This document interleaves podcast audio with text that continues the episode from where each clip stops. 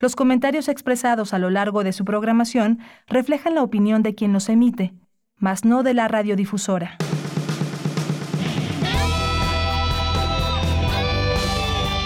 Prisma RU. Relatamos al mundo.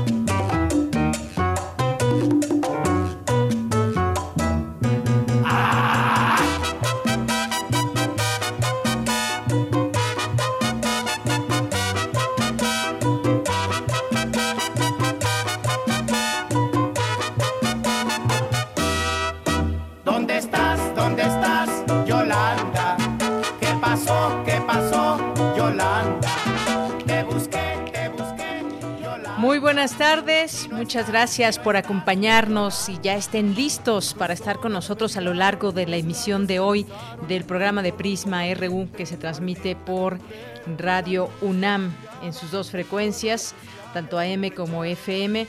Hoy quisimos empezar con la Sonora Santanera, haciendo homenaje a Andrés Terrones, que murió, se dio a conocer esta información el día de hoy, último fundador de la Sonora Santanera que pues tenía aún vida y que pues conocido como el Chaparrito de Oro y cuántas y tantas canciones.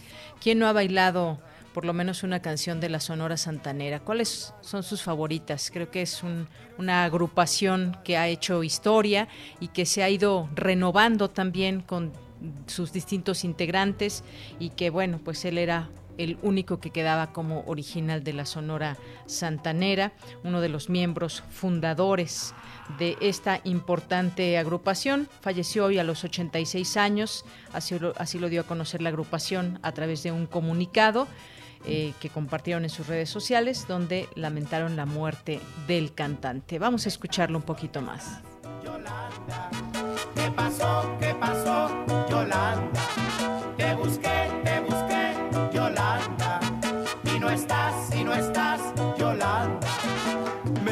Que paseabas en un carro Yolanda, muy guapa y arrogante, y todos te silbaban. Si un día te encontrara, no sé qué puedo hacer, no sé, me vuelvo loco si ya no te vuelvo a ver. ¿Dónde estás? ¿Dónde estás? Bien, pues un saludo también a todas las Yolandas que nos estén escuchando.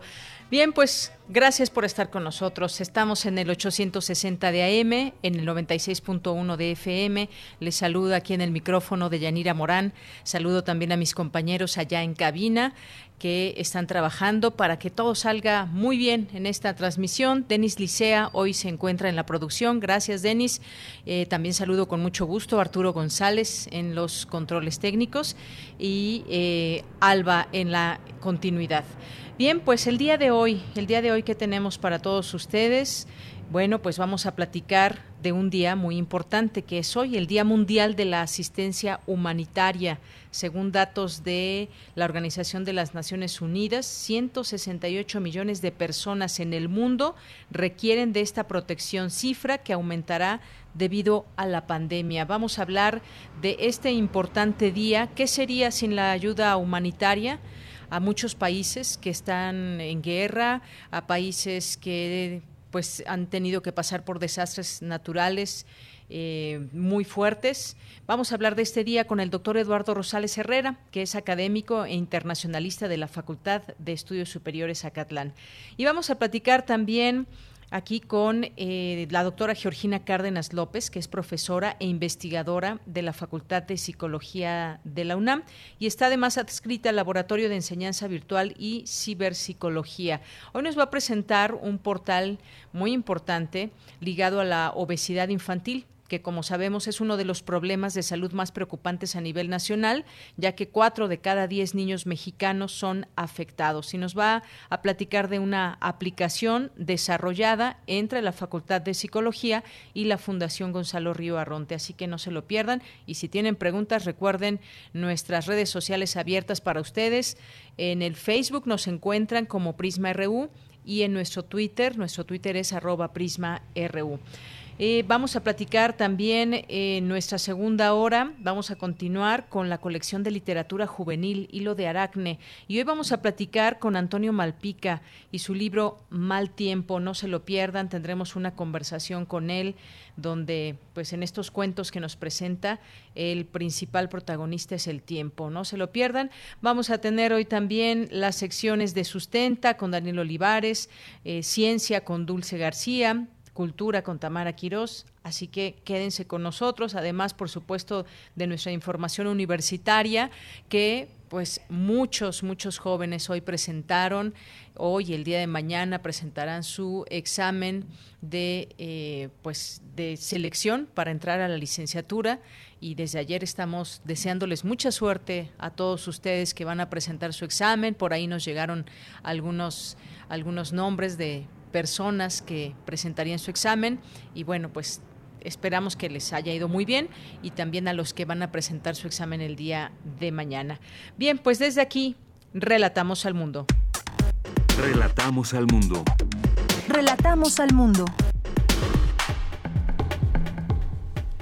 Y en este miércoles 19 de agosto del año 2020, en los temas universitarios, como les decía, más de 82 mil aspirantes realizan su examen de admisión a nivel licenciatura. Aseguran especialistas que el uso del cubrebocas, la higiene de manos y la sana distancia debe convertirse en un hábito que nos acompañará los próximos meses. Este 19 de agosto es el Día de la Fotografía y en la UNAM el archivo histórico resguarda más de un millón de fotos y de documentos. En los temas nacionales, el presidente Andrés Manuel López Obrador y el Gabinete Federal sostienen una reunión privada con la Conferencia Nacional de Gobernadores en el Centro de Convenciones de San Luis Potosí. El gobernador de Querétaro, Francisco Domínguez, cuestionó al exdirector de Pemex, Emilio Lozoya, y dijo que busca involucrarlo en actos de corrupción, luego de la difusión de un video que presuntos, de presuntos sobornos a legisladores panistas. Hilda Austin decidió no seguir litigando un amparo contra su vinculación a proceso, lo que implica que afrontará el procedimiento que le iniciaron por los depósitos de 7.4 millones de pesos que le hizo su hijo Emilio Lozoya. Mónica García, directora del Colegio Enrique Repsamen, compareció hoy ante un tribunal de enjuiciamiento, el cual determinará en próximas audiencias si es culpable o no del homicidio culposo de 26 personas tras el sismo registrado el pasado 19 de septiembre de 2017. En comisiones del INE, el registro de siete agrupaciones políticas nacionales. El INE aprobó el registro de estas siete agrupaciones y en los temas internacionales, el gobierno de Cuba anunció que comenzará la primera etapa del ensayo clínico de una posible vacuna contra el nuevo coronavirus el próximo 24 de agosto y que los resultados podrán estar listos en febrero.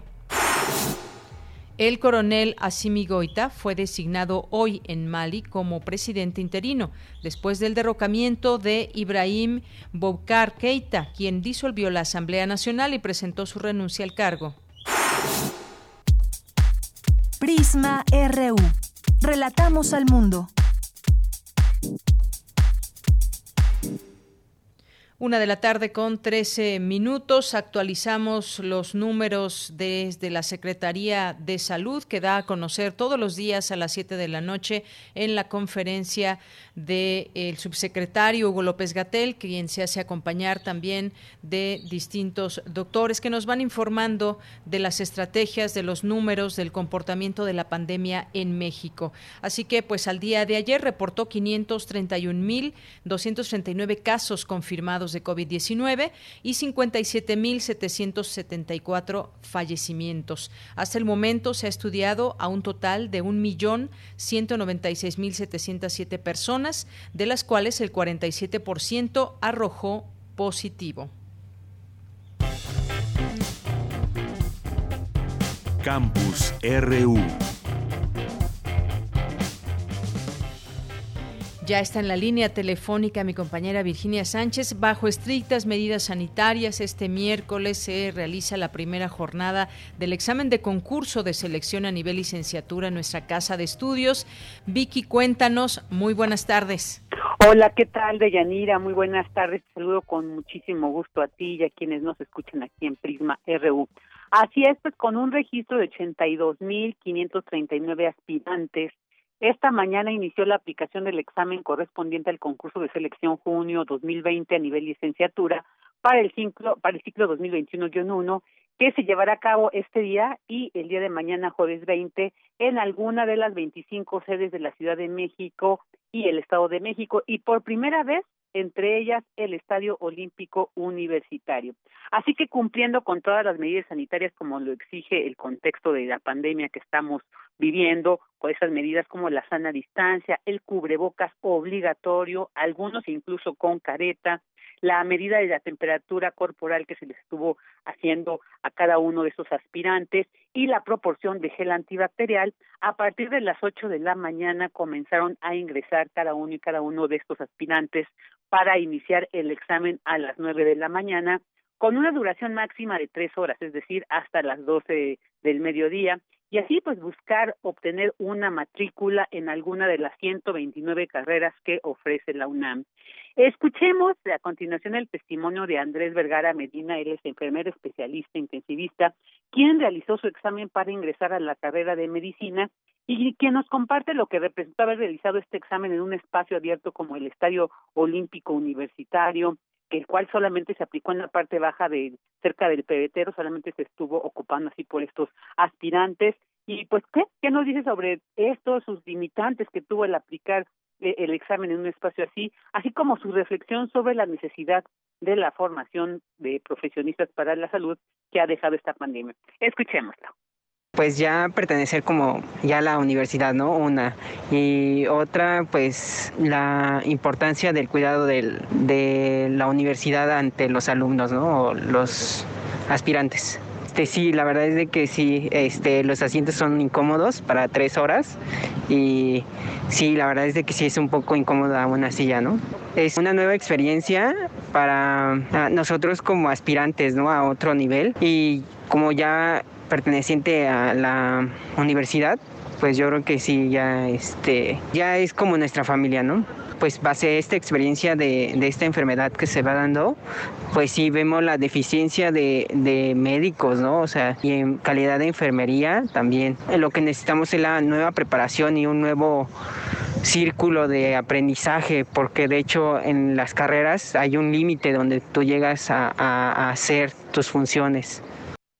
Bueno, escuchamos a Andrés Vergara Medina, uno de estos aspirantes a, a cursar la licenciatura de medicina. En tanto, eh, bueno, esto sucedió el día de ayer, va a ser mañana aquí a nivel en el, la Ciudad de México y en el Estado de México, pero a partir del martes 25 al sábado 29, 2.295 aspirantes realizarán el examen en Mérida, en Morelia y en León. Asimismo, el domingo 30 se le aplicará el examen a 130, 113 personas con discapacidad, por lo que a nivel nacional serán 84.947 los exámenes aplicados para ingresar a la licenciatura en la UNAM.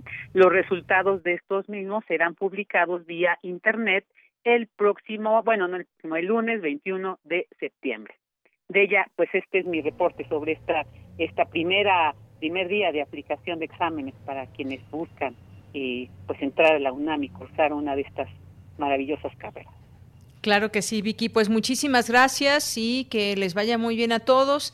Estaremos también muy atentos de, de los resultados en su momento para dar aquí a conocer esas eh, fechas también y cualquier eh, llamado, cualquier información de parte de la UNAM. Muchas gracias, Vicky. Gracias a ti, de ya un abrazo y buena tarde. Un abrazo, muy buenas tardes. Nos vamos ahora con mi compañera Cindy Pérez Ramírez. El Centro de Investigaciones Interdisciplinarias en Ciencias y Humanidades organizó la conferencia COVID-19 en México después de seis meses. ¿A dónde debemos ir? Adelante, Cindy, buenas tardes. ¿Qué tal, Deyanira? Muy buenas tardes. Un saludo para ti y para todo el auditorio. Durante la conferencia COVID-19 en México, después de seis meses a dónde debemos ir, organizada por la Comisión Universitaria para la Atención de la Emergencia del Coronavirus de la UNAM, el doctor Samuel Ponce de León, coordinador del Programa Universitario de Investigación en Salud, indicó que el cubrebocas es un utensilio que deberíamos utilizar todos los mexicanos siempre que tengamos una actividad social. Además, destacó que necesitamos un nuevo orden mundial, una mejor relación con el medio ambiente, una mejor organización económica y social y una adecuada apreciación de la educación vía virtual que será parte de nuestra vida cotidiana a partir de la pandemia, porque la COVID-19 no va a desaparecer en los próximos años.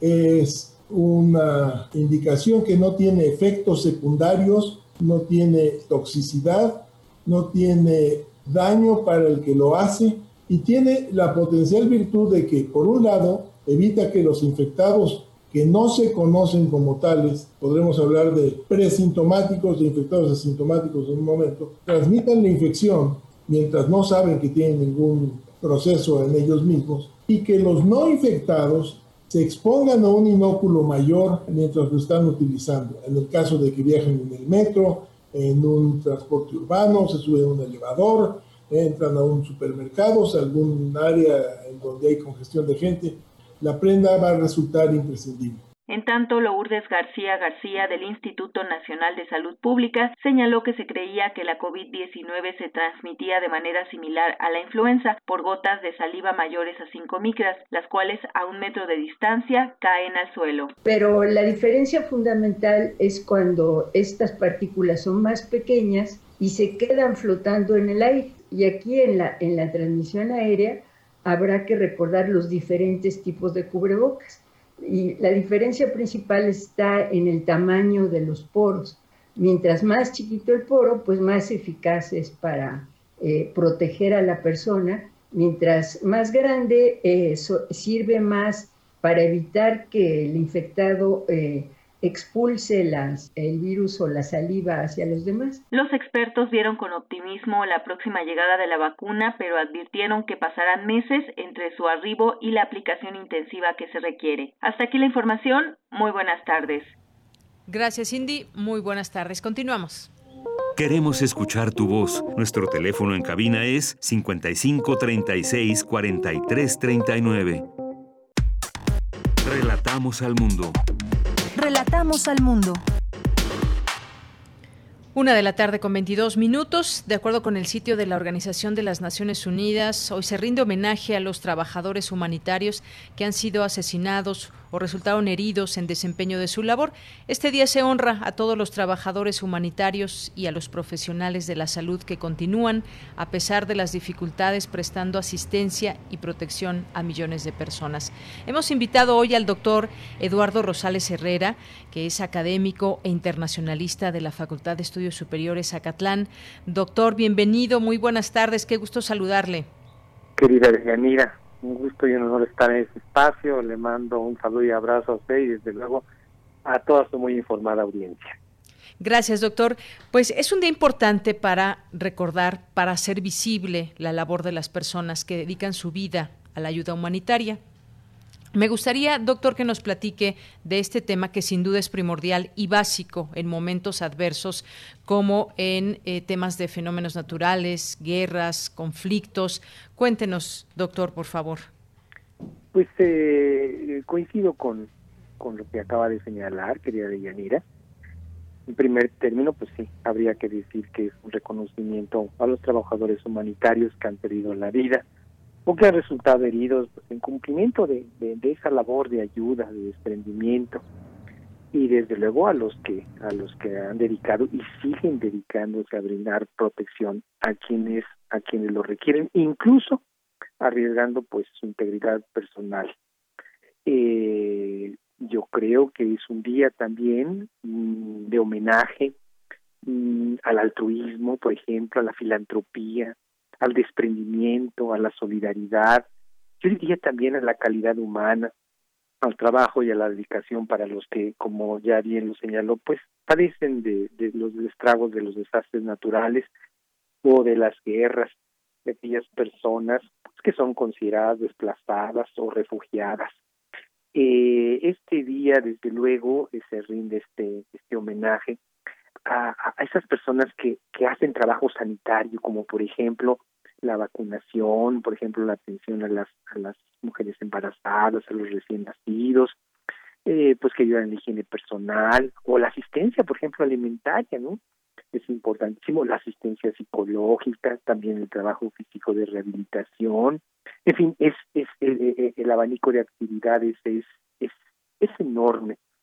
Y eh, también yo creo que habría que, hacer un, reconocimiento a esas organizaciones internacionales y no gubernamentales eh, ya sean laicas o, confesionales, pues que se dedican precisamente a este tipo de actividad, por ejemplo, en las que se consideran pues confesionales, no sé, hay que reconocer eh, específicamente el trabajo, por ejemplo, de misioneros, de monjas, de ministros de, distintas religiones que, que, que hacen que hacen labor de este tipo y desde luego a esas organizaciones internacionales como las que se enmarcan en el sistema de Naciones Unidas como el Programa Mundial de Alimentos o como ACNUR, el Alto Comisionado de las Naciones Unidas para Refugiados, o el UNICEF o la o la Organización Mundial de la Salud, ¿verdad? O hubo organizaciones no gubernamentales como digamos algunas de las más este conocidas como por ejemplo Médicos sin Fronteras, ¿no? que son este pues eh, tienen estos estas características de ser independientes de los poderes públicos y de partidos políticos que trabajan por el bien social y desde luego que su actividad se ejerce sin un ánimo, sin un objeto de lucro, es decir, no es el sentido de la de, la ganancia y desde luego que se que se rigen por los principios pues de imparcialidad, de neutralidad, de humanidad y desde luego de la independencia operacional, estimada Yanira. Así es, doctor. Y cuando hablamos de estos temas, hablamos de esa solidaridad que permea entre estas organizaciones y los grupos más afectados. Me vienen a la mente, por ejemplo, estas que usted ya mencionaba, algunas que forman parte de la ONU, el Programa de las Naciones Unidas para el Desarrollo, eh, la Agencia de la ONU para los Refugiados el Fondo de las Naciones Unidas para la Infancia, que hacen un trabajo importante, pero hay muchas más, hay muchas otras ¿Cómo se mantienen estas organizaciones? Si nos puede también hablar de algunas otras, mencionaba la de Médicos Sin Fronteras también, que es muy importante y hacen una labor en todo el mundo, pero es importante, me parece, que conozcamos esta labor que se hace y que muchas de las personas que colaboran día con día, pues lo hacen de esa manera solidaria, sin cobrar ni un solo peso. Muchos eh, personas que se inscriben a estos eh, grupos y pues simplemente ponen su esfuerzo para ayudar al prójimo.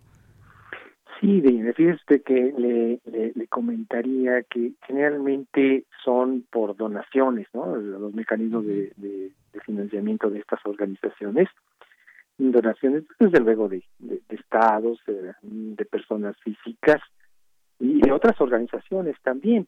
Entonces, ese es el principal, el principal mecanismo, un poquito distinto en el sistema de las Naciones Unidas porque hay cuotas, sobre todo de los países, pero también hay personas filántropas, eh, filántropos que pues que destinan enormes, enormes recursos a ese tipo de, a ese tipo de, de organizaciones. Entonces, sí, eh, o ahora que pues el contexto internacional lo que vemos es pues una un debilitamiento económico, una recesión, ¿verdad? Por, causada precisamente por la pandemia, pues se reducen enormemente los recursos que se destinan este a esas a esas organizaciones internacionales y no gubernamentales.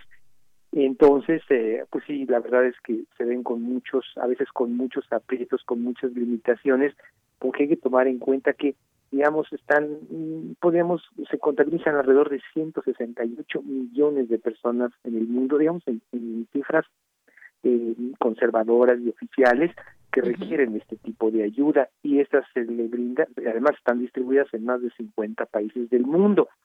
Y digo son cifras conservadoras porque hay otros lugares remotos o con enormes problemas de, de, violencia y de seguridad, los que no se pueden contabilizar que desafortunadamente no entran ni siquiera en las estadísticas y que también requieren de ayuda de ayuda humanitaria. Ahora también aquí habría que hablar de la contraparte, por ejemplo, de una situación que parece absolutamente aberrante y sin sentido, cuando sabemos que sobre todo las principales potencias del mundo destinan enormes recursos para sus para sus ejércitos, para su aparato de guerra.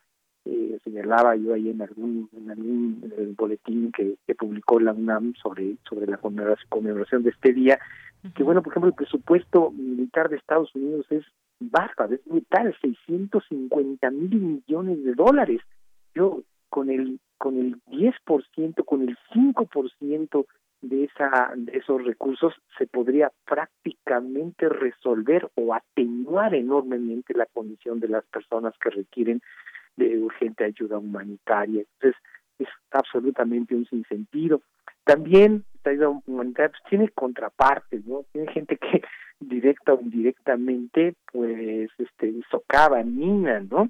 Incluso hasta provocan que haya más, más, este, más personas que requieran ayuda. Por ejemplo, eh, cuando señalábamos, por ejemplo, de la Organización Mundial de la Salud, tenemos a individuos como Trump, ¿no? nacionalistas, supremacistas, racistas, xenófobos, aislacionistas que, eh, que, que, por ejemplo, con que adoptan esa actitud de salirse de la Organización Mundial de la Salud y que evidentemente retiran esos fondos de ayuda que tanto, que tanto se necesitan. Entonces, o también esos grupos de, guerrillas o, o, mismos mismos gobiernos, este gobiernos dictatoriales que en su afán de mantenerse en el poder, pues provocan de alguna manera este tipo de situaciones en grandes conglomerados sociales. Entonces, eh, eh, qué contradicción, ¿no? O sea, se gasta enorme dinero para destruirse cuando ese dinero tendría que destinarse a la ayuda, ¿no? Y enmarcarse pues, en este en este principio de la política exterior de la cooperación internacional, querida Villanira. Por supuesto, doctor. Y pues bueno, me gustaría también quizás eh, podemos hablar de qué países necesitan más ayuda humanitaria en estos momentos. Sabemos que hay distintos eh, momentos para los países cuando requieren este, este apoyo. A veces es de manera urgente y hay veces que es de manera un poco más eh, planeada a corto, mediano, largo plazo cuando hay, por ejemplo, hambruna en algún país, cuando hay una guerra, algún tipo de conflicto que incluso puede estar expulsando o hay campamentos en, en, en algunos países o que estos países debido a la guerra pues estén expulsando eh, o sus, sus, pobladores quieran salir huyendo de este de este lugar. Y hay lugares también a los que la ayuda no no llega o cómo es que se distribuye doctor a nivel internacional bueno, esa es una, una, pregunta muy, muy interesante. Eh, digamos que hay, hay uh, aquí sí se requiere también mucho de la colaboración de los estados que tienen eh, eh, grupos, personas con en esta condición de, de necesidad la ayuda humanitaria, pero que facilitan, por ejemplo, el acceso a dichas comunidades, como por ejemplo los que tienen campos de refugiados. Pues pero hay otros estados que no permiten o protagonistas o grupos que están en conflicto que ni siquiera permiten el acceso precisamente a organización a miembros de organizaciones internacionales y no gubernamentales dedicadas a esta a esta ayuda. Entonces ahí es verdaderamente difícil proporcionar el auxilio, el cobijo, ¿no? El apoyo a estas a estas personas.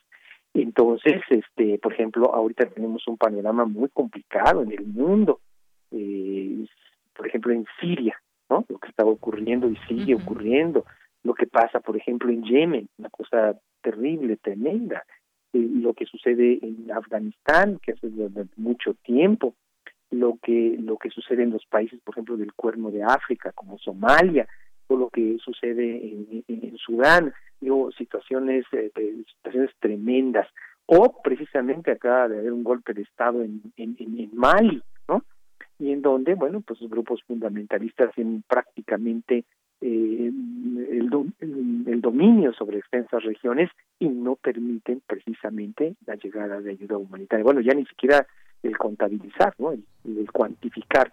Entonces, eh, sí, a veces esta, esta ayuda, repito, eh, se torna particularmente, particularmente difícil. Ahora, lo que, lo que respecta a, las organizaciones internacionales, ellos sí tienen partidas presupuestales específicas para destinarlas a, a, ciertas localidades, a ciertos países, pero pues este es un dinero que francamente no, no alcanza. Ahora también habría que señalar, querida Yanira, que hay muchas comunidades que no se encuentran en este en un marco por ejemplo de un conflicto armado o que no han este o, que no han parecido recientemente los estragos por ejemplo de un tsunami o de un, de un terremoto de un sismo una cosa por el estilo pero que se encuentran verdaderamente en condiciones de en condiciones de extrema pobreza. Y esas pues desafortunadamente quedan quedan quedan al margen precisamente de estos este de esta de esta ayuda yo también señalé en ese en ese el boletín que que referimos de, de nuestra máxima casa de estudio de estudios que por ejemplo tenemos aquí en nuestro país municipios eh, como el de Yucuna, ¿no? Así, en, extrema pues a donde en Oaxaca exactamente donde el 99.9 el 100%, ¿no? Digo, en términos prácticos y números cerrados, de las personas se encuentran en extrema pobreza. Entonces, pues, a los que también no, pues no, no, no están, no están contemplados, ¿no? En términos de la ayuda humanitaria. Fíjense, además que contrasito, y en un país como México, ¿no? Exacto, y entonces se equipara esos, esa, la, las condiciones de vida de estas, de estas poblaciones, yo decía, por ejemplo, a, la de, a, las, a, a algunas de Mozambique. Tremenda, tremenda la situación, querida Villanira. Así es. Bueno, pues muy difícil esta situación, doctor, y con la pandemia de coronavirus se deja descubierto que hay países más afectados que, que otros, comunidades enteras que carecen de servicios básicos para hacer frente a esta enfermedad. Eh, y también uno se pregunta cómo, cómo se está colaborando eh, por parte de la ayuda humanitaria, qué papel juega, el número de voluntarios, y, y queda la impresión de que pues muchas veces no es suficiente esta ayuda humanitaria y sin embargo es tan importante todos los días y, siempre para, para distintas regiones, doctor. Sí, es, es algo muy cierto. Si alguien viene encima de todo esto, llega desde todo este contexto, pues llega la, la, pandemia de este COVID, del COVID-19, y pues lo que hace es evidenciar todo eso que usted, todas esas debilidades y, que usted acaba de, de señalar. Y aquí, aquí por ejemplo, el sistema de naciones, el sistema de Naciones Unidas, sobre todo a través de la Organización Mundial de la Salud, sí ya está tratando de destinar eh, recursos, partidas presupuestales para atender comunidades y evitar, eh, sobre todo de los más pobres, por supuesto, y evitar pues que eh, se siga aumentando el número de, de, de contagiados y los que pues ya tienen los padecimientos del COVID que sean atendidos. Entonces, siempre, y aquí sí hay que resaltarlo, siempre hace falta capital humano, siempre hacen falta recursos, ninguna cantidad es suficiente para atender a cientos de millones de personas en el mundo que requieren, pero urgentemente, ayuda humanitaria. Muchas de esas, muchas de esas personas, si no tuvieran esa poca ayuda que ahorita se les destina, este, ya habrían desafortunadamente muerto. Bien, pues doctor, muchas gracias por platicar con nosotros en este espacio de Prisma RU de Radio UNAM. Siempre es un gusto platicar con usted hoy en este día especial del Día Mundial de la Asistencia Humanitaria. Muchas gracias. Un abrazo, querida Deyanira, y este reitero un fuerte abrazo para usted, su equipo y para su muy informada audiencia. Muchas gracias, doctor. Hasta la próxima. Hasta la próxima. Bueno, pues fue el doctor Eduardo Rosales Herrera, académico internacionalista de la Facultad de Estudios Superiores Acatlán. Si lo quieren seguir en Twitter, su Twitter es arroba e, e, Rosales Herrera. Ahí lo pueden seguir a través de su cuenta de Twitter. Continuamos. Porque tu opinión es importante, síguenos en nuestras redes sociales, en Facebook como Prisma RU y en Twitter como arroba PrismaRU. Es la una de la tarde con 38 minutos. La obesidad infantil es uno de los problemas de salud más preocupantes en nuestro país. Cuatro de cada diez niños mexicanos son afectados. Eh, vamos a platicar con la doctora Georgina Cárdenas López, que es profesora e investigadora de la Facultad de Psicología, adscrita al Laboratorio de Enseñanza Virtual y Ciberpsicología. ¿Qué tal, doctora? ¿Cómo está? Muy buenas tardes. Muy buenas tardes, Deyanira, ¿cómo estás? Muy buenas tardes a todo tu auditorio. Bien, doctora, pues me da mucho gusto platicar con usted. Vamos a hablar de una aplicación que se ha hecho con en colaboración con la Facultad de Psicología y la Fundación, Fundación Río Arronte, pero me gustaría antes que habláramos justamente de este problema, porque estas iniciativas pues surgen justamente de tratar de eh, pues de revertir estos números tan terribles que tenemos eh, en México. La obesidad infantil, yo empezaría por preguntarle, doctora, ¿es un problema solo de alimentación? ¿Debe ir acompañado de educación? ¿Desde dónde quienes proporcionan la información a los, a los niños?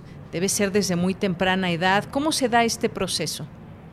Sí, correcto. Este, básicamente, eh, pues una forma de evitar esta gran problema que tenemos a nivel internacional es básicamente este prepararlos desde muy temprana edad para que este puedan nutrirse adecuadamente pero además acompañados pues, realmente con los padres y con sus maestros. Es una manera muy importante. Si si estamos pensando que de acuerdo a la ONU a nivel internacional cada tres niños en el mundo menores de cinco años está desnutrido o sufre, sufre sobrepeso.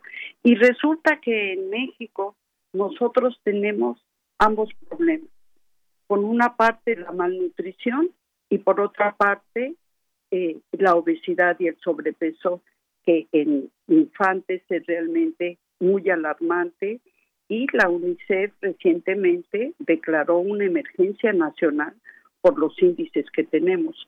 Muchas veces se entiende que para responder a la mala nutrición eh, únicamente tenemos que darle suficiente comida a los niños. Sin embargo, lo que se tiene que dar es una buena alimentación y básicamente eso debe de estar acompañada por sus maestros y por sus padres de familia. Eh, básicamente y como... Sí, doctora sí, bueno. Ay, como que le perdimos un segundo. Sí, perdón. Sí, precisamente lo que ibas comentando. Este, eh, la Facultad de Psicología, muy concretamente el Laboratorio de Ciberpsicología, en donde incorporamos todas las herramientas tecnológicas para hacer más entretenido y divertida la información este que viene de programas teóricos muy basados en evidencia este estamos este eh, lanzamos una plataforma que se llama 123 por mí, que básicamente eh, lo que pretende es eh, enseñar, es un recurso básicamente eh, online que es de acceso y descarga gratuita, que va dirigido a niños y niñas de 8 a 12 años y de manera muy importante a sus padres y a sus maestros. Básicamente eh, eh, la idea de que, estuvimos varios años precisamente desarrollando esta plataforma es que los padres también tengan la información pertinente de lo que le estamos enseñando a los niños en la escuela en términos de eh, control de peso, aun y cuando a veces no es suficiente, pero además de eso, los padres no tienen este tipo de información, de tal forma que este cambio de actividad física, de alimentación que deben de aprender los niños, precisamente por eh, padres y por los maestros ahora de, de manera remota. Precisamente tratando de unirnos a estos esfuerzos nacionales, se crea este esta plataforma en donde lo que eh, contiene es la información mediante videojuegos educativos que alientan a los niños y a las niñas a explorar las posibilidades y los límites para el control de peso. Y les plantea cómo el entrenamiento en, en esta fuente de información puede ser de manera divertida para poder mantener su salud. Entonces, básicamente, sí, básicamente la idea de esta plataforma no es solamente estos videojuegos educativos que les enseña el plato de buen comer, la actividad física, les enseña también cómo controlar el estrés y la ansiedad que precisamente les genera más apetito. Y en muchas ocasiones un apetito de comida chatarra o de otro tipo. Entonces, no solamente estamos enfocando este proceso de la buena alimentación y el buen ejercicio, sino cómo los niños tienen que afrontar en un momento dado eh, la burla de los compañeros porque estén un poco gorditos, cómo en un momento dado pueden ellos subir su, su autoestima y todo esto este, está acompañado precisamente por materiales para que los padres y los maestros apoyen y, eh, y aprendan básicamente cómo apoyar en la alimentación y cómo apoyarlos con su autoestima, con su toma de decisiones y con el estrés y ansiedad que está generando precisamente este confinamiento y este y, y pues la falta de asistencia a los centros escolares.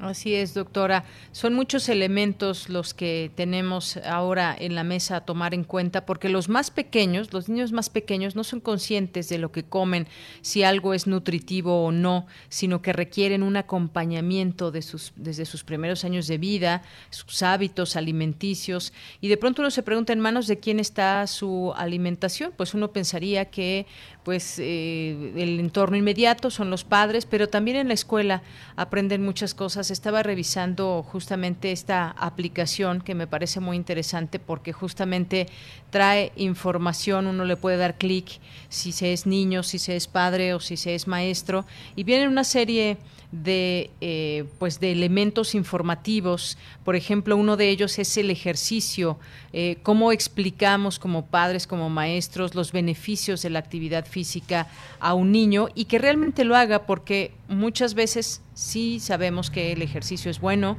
la actividad física eh, diaria, sin embargo, a veces no la llevamos a cabo o los niños no la llevan a cabo. ¿Cómo romper, digamos, con esa cadena para que se conozca pues este tipo de plataformas, este tipo de información? A veces pues solamente lo que pasa en casa, ese es el mundo de un niño y más ahora que están más tiempo en casa, eh, con muchas emociones, como usted decía, y mucho tiempo sentados frente al televisor o frente a una tableta. Sí, este, básicamente es muy interesante y me hiciste recordar este, una investigación que realizaron en Italia recientemente, ya durante el confinamiento, lo que había sucedido con algunos este, adolescentes. Y básicamente, de manera sorprendente, eh, sí continuaron eh, estos chicos eh, comiendo eh, frutas y verduras. Sin embargo, el aumento de, bebidas eh, azucaradas y de comida chatarra aumentó en gran medida. Este aumentó también el, número de horas eh, frente a pantalla, que es inactividad.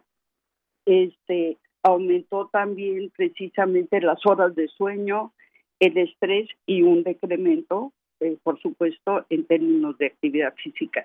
Entonces, básicamente, sobre todo a, e, esa edad, eh, los chicos no entienden y, la complicidad de los padres es muy importante y, la disposición y la información que ellos tengan, porque en un momento dado el chico puede tener eh, un tipo de información y dice, eh, papás, yo quiero esta noche comer una ensalada de pepinos y dicen, pues estamos muy cansados, venimos tal vez ya de nuestro trabajo cotidiano y pues sabes qué, pues hay quesadillas o hay pizza. Entonces básicamente no hay un, refuerzo, un reforzamiento de todo el que debemos de transmitirle porque el número de, horas eh, perdidas ya cuando eh, son adultos o de esos con problemas de sobrepeso en términos de eh, de laborales en términos de los costos de salud son enormes y básicamente pues tenemos de los primeros lugares en el mundo en este tipo de problemas. Entonces, ah, eh, queremos pues despertar este, esta intención de que sí hay maneras de enseñarle a los niños. Si yo le digo eh, a mi hijo, eh, te sientas y te comes esto que te estoy viendo, dando, pues en el momento en que puede escaparse de ese de esa instrucción que no ha sido explicada y que no él no está convencido, pues va a tomar otra opción más adelante. Entonces se trata precisamente de hacerlo de una forma divertida, de una forma interactiva dentro de la familia y dentro de las escuelas. Creemos que eso estaba de alguna manera faltando incorporar porque los este, esfuerzos han sido aislados muy dirigidos a los chicos únicamente. Pero no estamos integrando a todos porque esto es un esfuerzo social para poder contender con esta este es una pandemia también muy muy importante que tenemos en términos de obesidad. Coincido con usted, es un esfuerzo de todos y pues es un, un, problema que está afrontando México y que en este caso pues desafortunadamente se ha juntado con otra pandemia y que justamente este tema de obesidad tiene mucha incidencia con esta enfermedad de COVID-19. ¿Dónde podemos eh, conocer esta aplicación? ¿Cómo la encontramos? Eh, ¿Cómo la podemos consultar a través de Internet?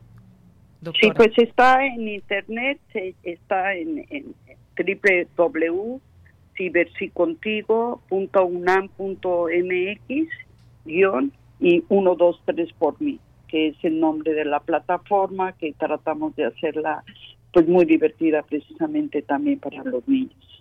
Así es, la tenemos aquí justamente abierta para que eh, pues dar a conocer también todos estos eh, contenidos. Ojalá que ustedes que nos están escuchando en casa le echen un ojo, naveguen en esta página y puedan eh, promover también este uso informativo importante hecho, es, decía yo al inicio, un esfuerzo entre la Facultad de Psicología de la UNAM y también el, eh, la Fundación Gonzalo Río Arronte. Así que ahí dejamos esta página, la compartimos también en nuestras redes sociales de Prisma RU.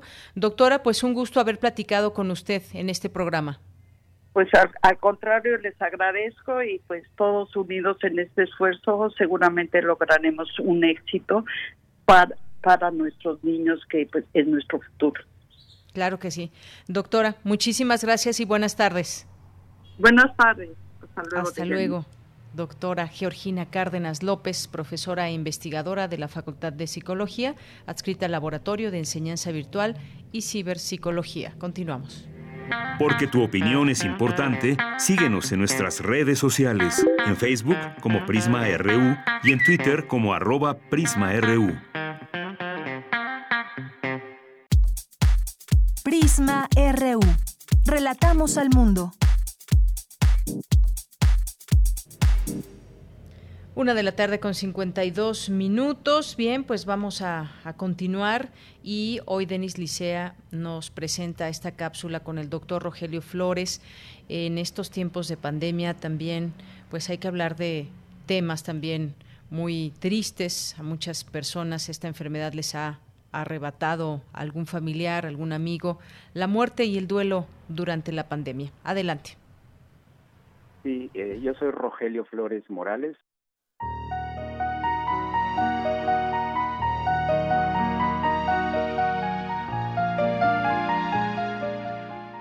soy doctor en psicología por la Facultad de Psicología de la UNAM. Eh, pero mi formación es multidisciplinaria porque también eh, incursioné en el ámbito de la antropología social, particularmente en la antropología médica.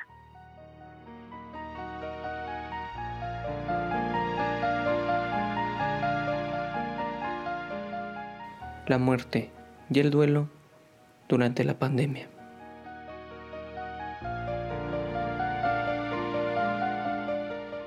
Me llama la atención la parte de la muerte. Un desafío que yo considero importante, que sí se tendría que poner en la mesa de discusión, es con respecto a, los procesos de duelo de esas personas que han fallecido hasta ahorita. Me refiero a los familiares, eh, personas fallecidas.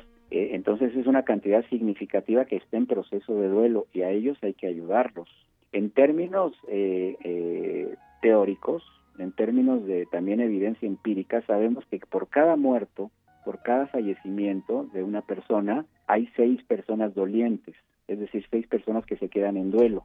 Entonces eh, hay que ayudarlos, hay que procesarlos, hay que procesar ese duelo y más en el contexto de un duelo en donde no se permiten por cuestiones sanitarias eh, todos los rituales, no, los rosarios, estos eh, procesos que utilizamos los mexicanos para poder reprocesar el dolor. Entonces nosotros los psicólogos sabemos que el proceso de duelo se da de manera natural, no es no, no patologizo desde luego, nosotros no patologizamos porque es un proceso natural, es una experiencia que todos vamos a vivir o que ya hemos vivido, el fallecimiento de un ser querido. Eh, lo que sí está documentado es que aproximadamente de eh, eso el 10% de los dolientes no terminan por procesar el duelo de manera correcta y entonces se enfrascan en mucho tiempo en estados depresivos, de, angustia, de culpa, de remordimiento. Entonces ese duelo, que de momento tendría que haber sido natural, de pronto se complejiza y le llamamos a eso trastorno de duelo prolongado. Otros hablan de duelo complicado, pero yo digo que es más duelo prolongado. Y es tan importante esto que hay que ponerse en la mesa de discusión a tal grado que, por ejemplo, estaba haciendo una revisión de datos y unos investigadores de una universidad holandesa que publicaron en Psychiatry Research un texto hace poquito, eh, ellos anunciaron esto, ellos decían algo así como que anticipamos que el trastorno de duelo prolongado se puede convertir en una de las mayores preocupaciones de salud pública en el mundo. Solo es cuestión de hacer un poquito los números ¿no? Lo, hacer cuentas para saber cuántas personas dolientes hay ahorita aquí en el mundo y de todas ellas eh, cuántas van a generar un trastorno prolongado, de duelo prolongado. Habría que checar eh, el número de muertos que hay ahorita en, en, el mundo. Entonces, multipliquémoslo por seis, sabremos el número, la cantidad de dolientes que hay. Entonces, eh, las muertes generadas por COVID-19 son tan, tan grandes tan altas que ya rebasaron otros desastres naturales, fueron mortíferos. Por ejemplo, el tsunami de Asia Oriental allá en, mil, en el 2004, según mis datos, fueron se registraron 230 mil muertes. Eh, y, por ejemplo, el, terremoto de Haití en el 2010 fallecieron aproximadamente arribita de los 300 mil personas. Entonces, eh, aquí en el mundo por COVID ya son medio millón. Entonces, es una, eh, es una cantidad muy, muy, muy fuerte. Y bueno, si lo dicen en distintas partes, esto del duelo prolongado que va a ser un problema de salud pública, entonces hay que ponernos a trabajar aquí para actuar en consecuencia.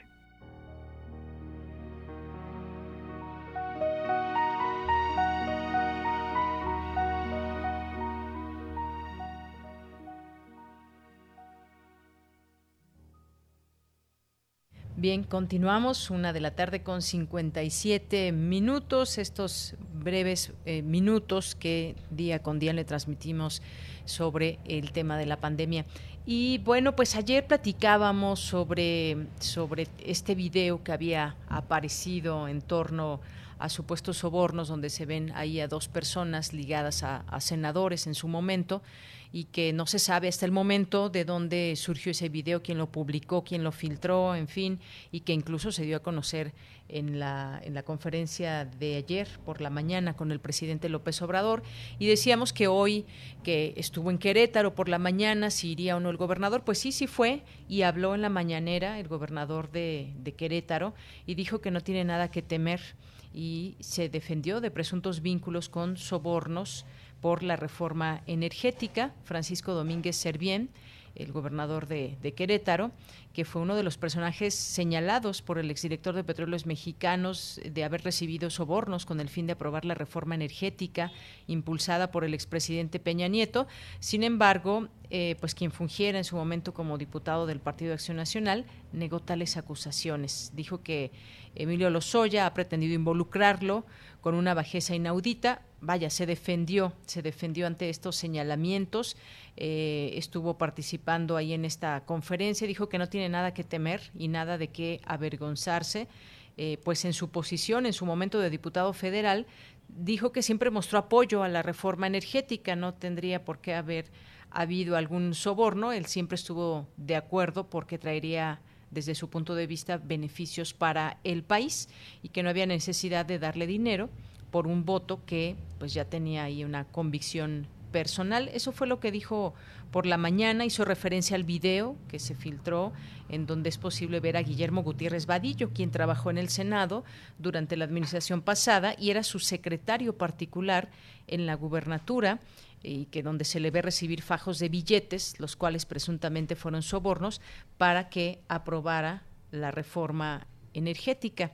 Así que, pues dijo que de manera perversa se filtró el video en donde aparece una persona en la que depositó su confianza y le acompañó por años, ya lo removió de su cargo y dio parte a las instancias correspondientes.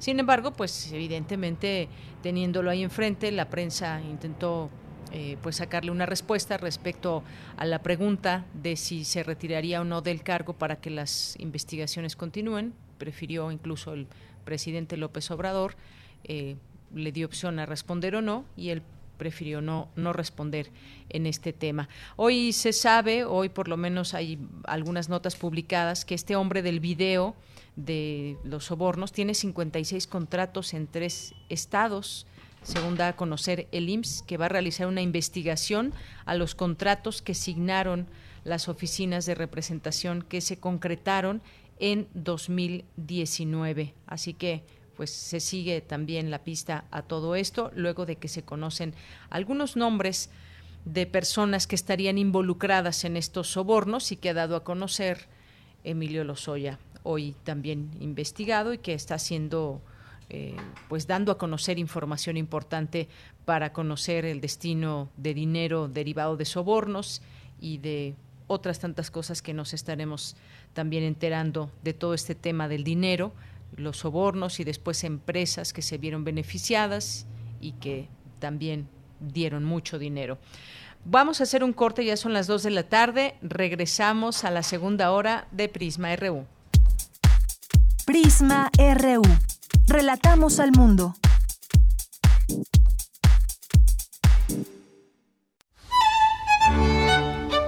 En la imaginación surgen las notas que quedan escritas para siempre en una partitura.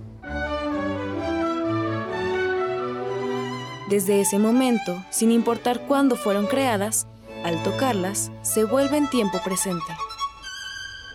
Muchos instrumentos se juntarán en el mismo espacio y a una señal nacerá la pieza que entrará por tus oídos. Súmate a la experiencia de revivir la música. Escucha a la OFUNAM todos los domingos a las 12 horas por el 96.1 de FM.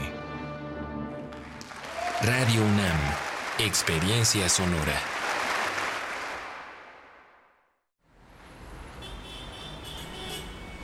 Extra, extra, música nueva en voz de sus creadores y sus intérpretes. Extra, extra. Testimonio de oídas. Música nueva.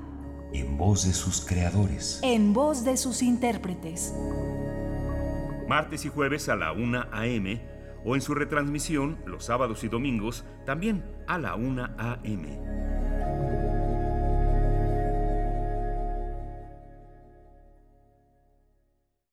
Sabemos que tu INE es esencial porque es el instrumento más reconocido y confiable para identificarte y el único para votar. Por eso los módulos del INE ya están abiertos con las medidas sanitarias necesarias para atender todos los trámites. Recuerda que te atenderemos solo con cita programada. Agéndala en INE.mx o en INETEL 800-433-2000, donde además podrás consultar los protocolos de seguridad que deberás respetar para ingresar. Contamos todas, contamos todos, INE. En el regreso a clases, tu futuro no se detiene. Unidos, sociedad, gobierno y medios de comunicación, llevamos la escuela a tu televisión, lunes a viernes desde las 8 de la mañana. Así, seguirás estudiando desde educación inicial hasta bachillerato, mientras podemos estar juntos otra vez. Consulta las guías para saber en qué canal y a qué hora le toca a tu nivel escolar y no te pierdas ni una clase, porque podemos estar a distancia, pero siempre estamos unidos. Gobierno de México. En Fundación UNAM queremos seguir apoyando a nuestros médicos residentes de la Facultad de Medicina de la UNAM para que estén bien protegidos ante la pandemia de COVID-19 y puedan seguir ayudando a la población. Te invitamos a sumarte a la campaña Dona un kit, protege a un residente, en la que con un donativo desde 314 pesos podremos entregar equipo de protección personal a cada médico de la UNAM que lo requiera. Entra a la página www.fundacionunam.org.mx y con tu ayuda hagamos posible lo imposible.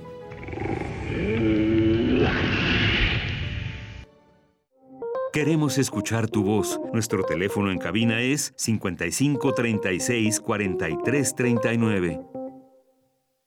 Estamos de regreso, son las 2 de la tarde con 4 minutos. Gracias por continuar en estas frecuencias 860 de AM y 96.1 de FM. Muchas gracias y sean ustedes bienvenidos a esta segunda hora de Prisma RU de 1 a 3 de la tarde de lunes a viernes. Bien, es momento de enviar saludos a las personas que están atentas en nuestras redes sociales. Recibimos un mensaje en el Facebook que es de Humberto Tabalta y nos manda saludos y dice que si podemos eh, pues mandar algún mensaje, saludos a la de la carrera de planificación para el desarrollo agropecuario de la FES Aragón desde Puerto Vallarta. Por supuesto que sí, un saludo y un abrazo muy grande, grande a todos los que están en la carrera de planificación para el desarrollo agropecuario allá en Puerto Vallarta. Les mandamos muchos saludos y gracias Humberto Tabalta por hacerse presente a través de esta red social de este programa. Nos da mucho gusto que nos escuchen que nos escuchen eh, desde allá, desde Puerto Vallarta. Y bueno, pues esta carrera que se da en la FES Aragón, pero él nos está escuchando desde allá en esta ocasión. Pues muchos saludos y muchas gracias por estar en esta sintonía.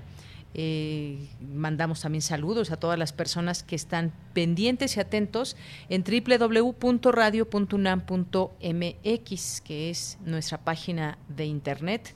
Naveguen por ellas, encontrarán muchas sorpresas, muchos programas de Radio UNAM, los podcasts y pues de verdad muchas sorpresas musicales, de poesía, de teatro. Más vale que ustedes la naveguen y encuentren esa eh, diversidad de contenidos. Y pues aquí en el Twitter, en arroba PrismaRU, muchas gracias a Alexis López Salinas, a Javier GJ, a nuestros amigos del libro Sunam. En un momento más ya estaremos platicando con Antonio Malpica sobre su libro de mal tiempo. Mayre Lizondo por aquí nos dice, comer alimentos sanos requiere de un gran compromiso, pues implica las elecciones de compra, almacenamiento, limpieza, preparación. Por supuesto que eso requiere dedicación y tiempo, lo cual sigue recayendo casi exclusivamente en las mujeres que además trabajan, hacen quehaceres, etcétera. Estoy totalmente de acuerdo contigo, Mayra. Muchas gracias por el comentario. Sí, es un compromiso, todo un compromiso este tema de la alimentación, alimentos sanos, limpios y demás, muchas cosas. Gracias, Mayra, por el comentario. Eh, Camila González también, le mandamos muchos saludos. Le mandamos saludos a Alejandro Toledo también, AMA 52 Efren, que nos dice, paradójico resulta que países que anuncian ayuda humanitaria son los mismos que ocasionan el desastre humanitario, como en Siria, cuyos corredores para hacer llegar la ayuda se sujeta a imperativos geopolíticos. Saludos. Así es, gracias por este comentario. Más 52 Efren. Mario Navarrete también, muchos saludos. A Pavev, Lorena Pedraza, también a Mario Navarrete, que nos dice saludos cordiales a todo el equipo de trabajo. Diariamente los escuchamos y estamos atentos a esta información en la que se relata el mundo. Es literal, saludos cordiales a todos trabajadores. Muchas gracias Mario, también para ti, como siempre, un saludo, gracias por esa sintonía cotidiana. Esteban Rodríguez también, muchos saludos, a Jorge Fra, a El Zarco también, dice... No todo es deprimente, hoy también se celebra el Día Mundial de la Fotografía, claro que sí, ahorita tenemos una nota justamente de eso. Muchísimas gracias, gracias eh, te mandamos saludos. Y bueno, también le mandamos saludos a, Marco Fernández, Mario Navarrete que hoy nos manda también otro video eh, en calles de la Ciudad de México. Y ahí con algunos trabajadores. Muchas gracias. Marco Fernández también nos dice, la música de la Sonora Santanera me recuerda a mi papá feliz, la música de su juventud. Mis favoritas, Perfume de Gardenias, Mi Razón, Corazón de Acero, Ladronzuelo, No dejes de quererme y muchas. Bueno, pues si nos da tiempo al último, Marco, te ponemos alguna de estas. Ya nos está escuchando eh, Denis en la producción y alguna de estas nos pondrá de la Sonora Santanera, si nos da tiempo al final de la emisión. Y también le mandamos saludos a Guerrero, que nos dice ya en sintonía, nos desea un excelente miércoles a todo el equipo, muchas gracias. Javier también nos dice, aquí se permanece a la escucha. Muy bien, Javier, muchísimas gracias. Eh, gracias por esta sintonía. A Abimael Hernández también, a Emilio Cantún, a quien más por aquí, a Nani Jazz también, muchas gracias, Patricio, Gretel Mejía, eh, Leonel Rugama, a nuestro querido Juan Stack, muchos saludos también, por supuesto, y los vamos leyendo aquí a todos ustedes. No dejen de hacerlo, nos gusta mucho conocer sus comentarios, sus opiniones y hagan junto con nosotros también este programa. Nos vamos ahora con mi compañera Cristina Godínez, justamente como lo decía el Zarco aquí en Twitter. Hoy se celebra el Día Mundial de la Fotografía. El Archivo Histórico de la UNAM cuenta con más de millón y medio de fotografías. Adelante, Cristina.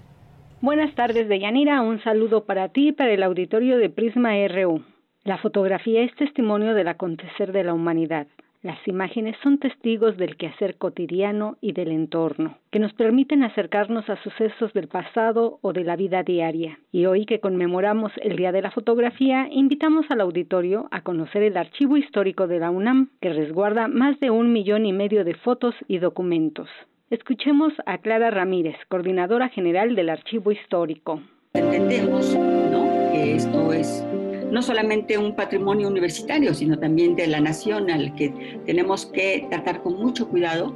Son objetos que tenemos que darles toda la seguridad y bueno, sobre todo, por ejemplo, cuando hacemos visitas ya a estos chicos de, que vienen de, desde CCH, preparatorias, que nacieron ya o han nacido con la fotografía digital, pues que sepan y que, y que tengan conciencia ¿no? del origen de la fotografía. Entonces, bueno, ¿de qué manera? Pues mostrándoles la historia a través precisamente de los objetos. Leticia Medina, encargada del área de foto, precisó que el Día de la Fotografía recuerda que el 19 de agosto de 1939, Louis Daguerre presentó ante la Academia de Ciencias de Francia el daguerrotipo, un equipo que permitía capturar una imagen a través de un proceso químico y que fue un parteaguas en la historia, pues hoy en día no es posible imaginar un mundo sin imágenes. Son miles de fotografías y ahora ya nos llegan de manera digital. Lo recibimos en el archivo histórico, lo, lo procesamos, lo cuidamos y ahora está disponible. El archivo histórico de la UNAM cuenta con un daguerrotipo, con un ferrotipo y un ambrotipo, que representan los primeros procesos de la fotografía del siglo XIX. Deyanira, en esta época de confinamiento, una opción para el auditorio es visitar la página del Archivo Histórico de la UNAM y acceder a las más de 80.000 imágenes que ahí se pueden apreciar. Este sería mi reporte. Muy buenas tardes. Gracias, Cristina. Muy buenas tardes. Pues sí, es un buen momento de, eh, de consultar el archivo histórico de la UNAM. Y pues muchas gracias también Ale Rangel que nos está escuchando allá desde la oficina en Radio UNAM. Muchas gracias Ale, te mandamos muchos, muchos saludos, siempre tan trabajadora. Bueno, pues nos vamos ahora a la sección de sustenta con Daniel Olivares. Investigadores de la UNAM crean gel corporal de cafeína para control de obesidad. Vamos a escucharlo.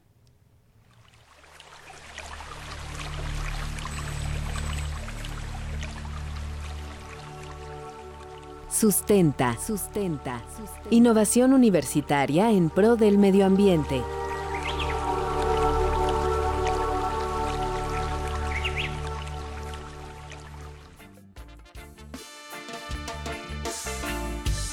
La naturaleza te habla, no hay que descifrar, su mensaje es amplio Muy buenas tardes a todos los radioescuchas de Prisma RU. Como sabemos, en este espacio de Sustenta hablamos de innovaciones universitarias que contribuyen a mejorar el medio ambiente y la naturaleza, pero también difundimos el trabajo de la comunidad universitaria que ayuda al bienestar humano. En esta ocasión les hablaré acerca de una innovación que tiene la finalidad de combatir la obesidad y el sobrepeso.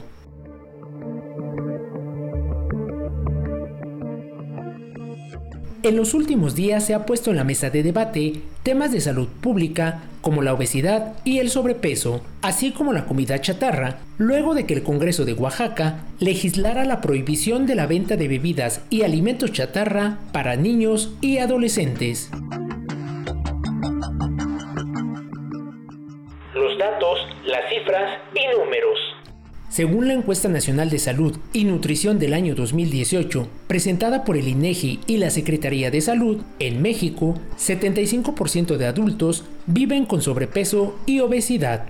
Dicha encuesta revela que los estados de Veracruz, Colima, Tabasco, Sonora y Quintana Roo tienen el mayor índice de dichos padecimientos. Según datos del Fondo de las Naciones Unidas para la Infancia, UNICEF, México lidera el primer puesto como el país con mayor obesidad infantil del mundo y el segundo entre adultos. 7 de cada 10 personas padece sobrepeso y obesidad. 3 de cada 10 niños y 4 de cada 10 adolescentes tienen este padecimiento.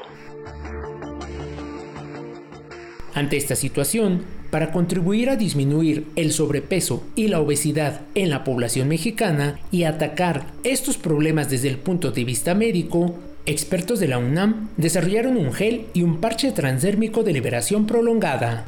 El equipo de trabajo está encabezado por el doctor José Juan Escobar Chávez de la Facultad de Estudios Superiores Cuautitlán e integrado por Gabriela Hernández Vázquez y Fernando Juárez Lascano estudiantes de la licenciatura en farmacia. En entrevista con Sustenta, el investigador José Escobar nos explica cómo surgió este proyecto. Lo que es mi línea de investigación propiamente que hemos venido trabajando a lo largo de todo este tiempo ha sido propiamente el desarrollo caracterización y optimización de nuevas formas farmacéuticas para administrar fármacos por otras vías no convencionales. Nos hemos estado enfocando en el desarrollo de nuevas formas farmacéuticas para el tratamiento de afecciones importantes en la población mexicana y dentro de las que destacan todas las que comprenden el síndrome metabólico, que es hipertensión, diabetes, eh, dislipidemias, etcétera. Y pues bueno, no podemos dejar de lado lo que es el sobrepeso y la obesidad. Entonces de ahí el interés propiamente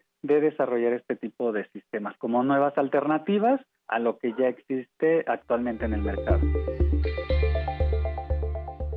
El elemento principal de este gel es la cafeína, que de manera natural tiene diversas propiedades farmacológicas. Por ejemplo, es utilizada como estimulante del sistema nervioso central. El doctor Escobar Chávez determinó utilizar la cafeína por su efecto lipolítico, es decir, por su capacidad de disolver o descomponer la grasa del cuerpo a ciertas dosis. Pero, ¿cómo funciona este gel? El investigador José Juan Escobar nos explica. Se utiliza un biopolímero que tiene la, la, particularidad de poder estabilizar a la cafeína en solución. En este biopolímero esa cafeína es mucho más estable y bueno, la tesista que es la licenciada en farmacia Gabriela Hernández Vázquez, lo que hizo fue precisamente desarrollar ese gel, formularlo y caracterizarlo mediante diferentes pruebas este, mecánicas y biofarmacéuticas con la intención de generar una nueva forma farmacéutica. Eh, por el otro lado, el licenciado Fernando Juárez Lascano, ese mismo gel pensamos en la posibilidad de poderlo eh, desarrollar o presentar no nada más en gel, sino ahora en una forma transdérmica diferente que fue un parche transdérmico tipo reservorio, de forma tal que ambas formas farmacéuticas puedan ser complementarias, una administrada de manera tópica y otra de manera transdérmica. Como ya lo escuchamos, el doctor Escobar logró diseñar no solo el gel de cafeína, sino también un parche de efecto prolongado, diseñado con una película transdérmica o burbuja plástica tipo reservorio, hecha a base de polímeros biodegradables que se adhiere a la piel y permite el paso del fármaco. ¿En qué zona se puede aplicar el gel y el parche transdérmico? En cuanto a los sitios de aplicación de ambas formulaciones, pues serían equiparables. Evidentemente es mucho más fácil de manejar un gel como tal, entonces habitualmente las zonas donde se recomienda propiamente aplicar ambos sistemas, pues es en zonas donde no haya demasiado vello, sobre todo en el caso del sistema transdérmico, porque hay que recordar que el sistema transdérmico tiene que permanecer adherido a la piel. También en las regiones de abdominal es altamente recomendable, en la zona lumbar eh, también, preferentemente. Entonces, propiamente en antebrazos, eh, región abdominal y región lumbar, principalmente. Es importante señalar que este producto diseñado por un amplio grupo de investigadores universitarios es un coadyuvante en el control de sobrepeso y obesidad, pero es indispensable acompañarlo de una alimentación equilibrada y actividad física para evitar estas patologías. Además de una asesoría por parte de profesionales de la salud. Este proyecto elaborado por los investigadores universitarios se encuentra en la etapa del trámite para la obtención de la patente, por lo cual aún no está a la venta. El gel y el parche transdérmico representan una alternativa para el control del sobrepeso y la obesidad.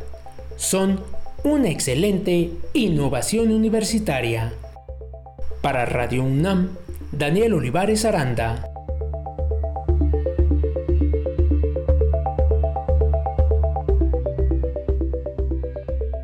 Queremos escuchar tu voz. Nuestro teléfono en cabina es 55 36 43 39. Internacional RU. Un estudio realizado por las universidades británicas de Liverpool y Reading en 194 países durante el primer pico de la pandemia encontró que las líderes mundiales desempeñaron un mejor papel en la lucha contra el COVID-19 que sus homólogos masculinos. Se reveló, por ejemplo, que los países dirigidos por mujeres tuvieron en promedio 50% menos de funciones. América se mantiene como la zona más afectada por el coronavirus. Hasta el momento en esta región se reportan el 64% de los fallecimientos con 11.5 millones de casos confirmados, según datos de la Organización Panamericana de la Salud. La candidata presidencial opositora de Bielorrusia, Svetlana Tijanovskaya, llamó a los líderes mundiales a no reconocer los resultados de las elecciones del pasado 9 de agosto, que según cifras oficiales ganó el presidente Alexander Lukashenko con el 80% de los votos. Por su parte, la Unión Europea, reunida en una cumbre por videoconferencia para abordar la situación de Bielorrusia, rechazó la reelección de Lukashenko por considerar que carece de legitimidad democrática. El mandatario lleva 27 años en el poder y durante los últimos 11 días ha usado la represión contra los manifestantes. La Unión Africana solicitó este miércoles la liberación del presidente de Mali, Ibrahim Boubacar Keita, y reclamó la apertura de un proceso de diálogo con los militares amotinados. Estos últimos llamaron a una transición política civil con la celebración de elecciones. Mali es escenario de una creciente violencia yihadista a manos de grupos locales afines con Al Qaeda y el Estado Islámico. En Bolivia, diversos actores políticos instaron al gobierno de facto de Yanín Añez a ejecutar leyes aprobadas por el legislativo que favorecerían a los sectores vulnerables de la población, tales como la reducción del 50% en alquileres y el pago diferido de créditos hasta diciembre. El gobierno de Cuba advirtió que el bloqueo económico, financiero y comercial impuesto por Estados Unidos les limita la compra de insumos médicos para combatir la COVID-19.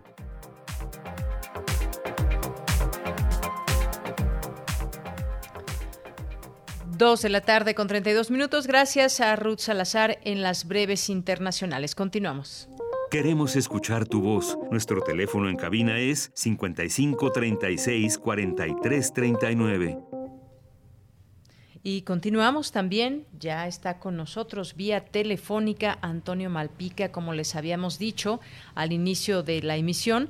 Vamos a continuar platicando de la colección de literatura juvenil Hilo de Aragne de Libros UNAM y vamos a empezar con este libro de Toño Malpica que se llama Mal Tiempo. Pero antes le doy la bienvenida, por supuesto.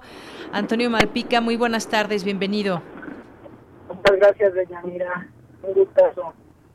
Un gusto para mí también poder platicar contigo. Bueno, pues déjenme decirles que Toño Malpica es cuentista, es novelista, dramaturgo, interesado también por la música y el piano en sus primeros años.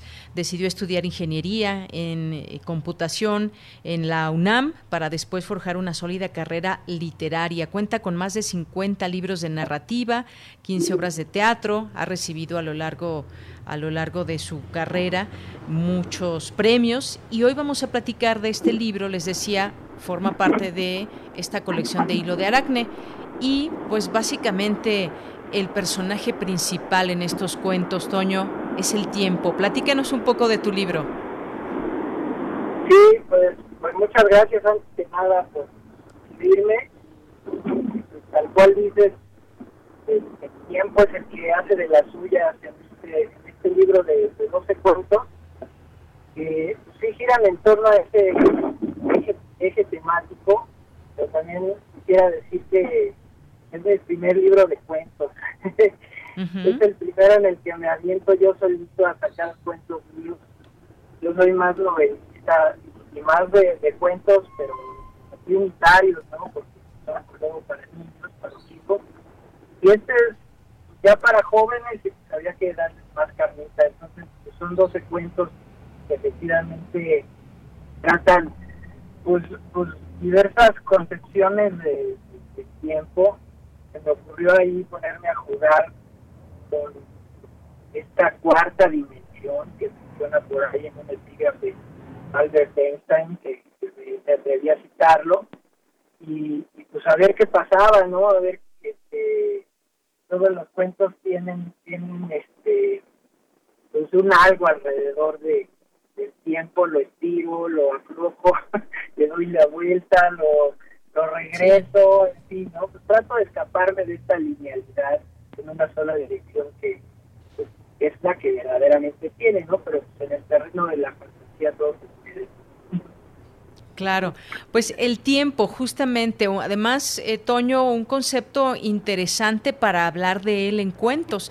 Eh, pues el tiempo que en estos cuentos, como bien nos dices, pues nos llevas, nos traes un poco al, presente, al pasado, al futuro, a través de estas historias y sus protagonistas. Eh, ¿Cómo y por qué el tiempo? Y, bueno, un concepto que decía yo, pues interesante de manejar en, en cada uno de estos relatos.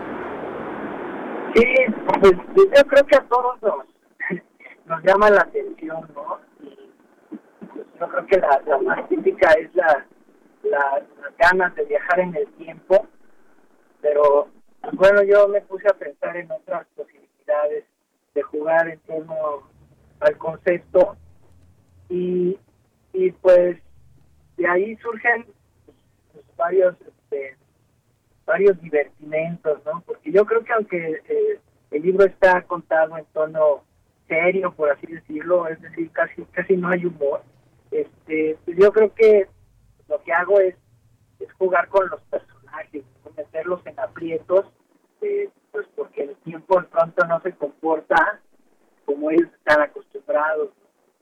Entonces, por ejemplo, está este cuento en el que un personaje se percata de que de que al golpear con el hombro en un sitio específico de una estación de metro, hace que, el tiempo regrese a un punto específico también de su vida, ¿no?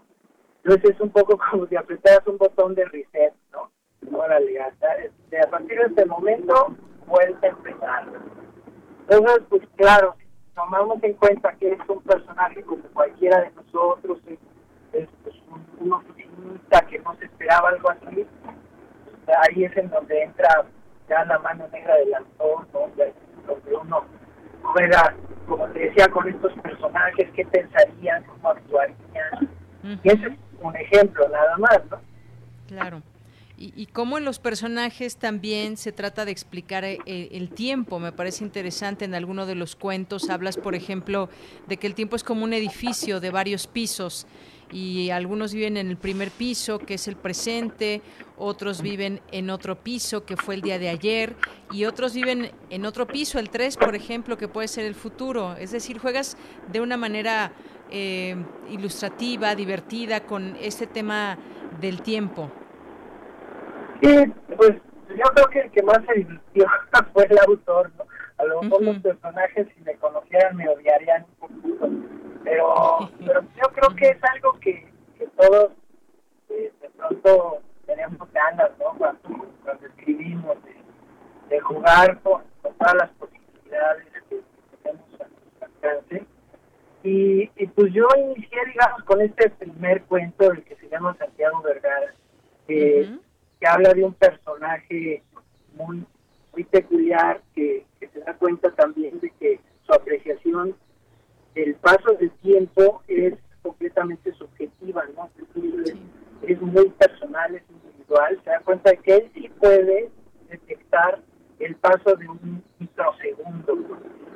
Entonces, pues ahí algo que pareciera de pronto un superpoder se vuelve un superinfierno, ¿no? En su caso y, y este cuento pues me dio, me dio paso, digamos, a, a darme permiso a imaginar otras, eh, otras posibilidades de, de, usar el tiempo a mi antojo. Y pues de ahí me seguí, me seguí. Pues ahí este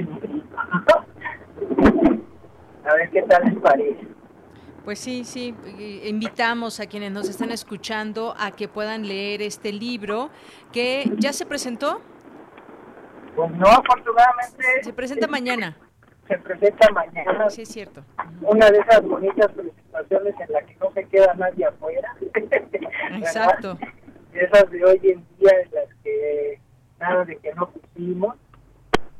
Y, y bueno, pues sí, con la salvedad de que no no podrá haber firma al final, al final de la, de la presentación. Pero bueno, pues la verdad es que, que, que nos vamos ajustando y, y no por eso pues va a ser una presentación menos bonita, al contrario, pues eh, yo creo que va a quedar muy linda, me acompaña Verónica Murguía, Rafael de Santiago Solís, que es el ilustrador, que hizo un trabajo precioso, ya me podrás dar la razón, si lo tienes en tus manos. Socorro Venegas, que es la que echó a andar este proyecto tan bonito.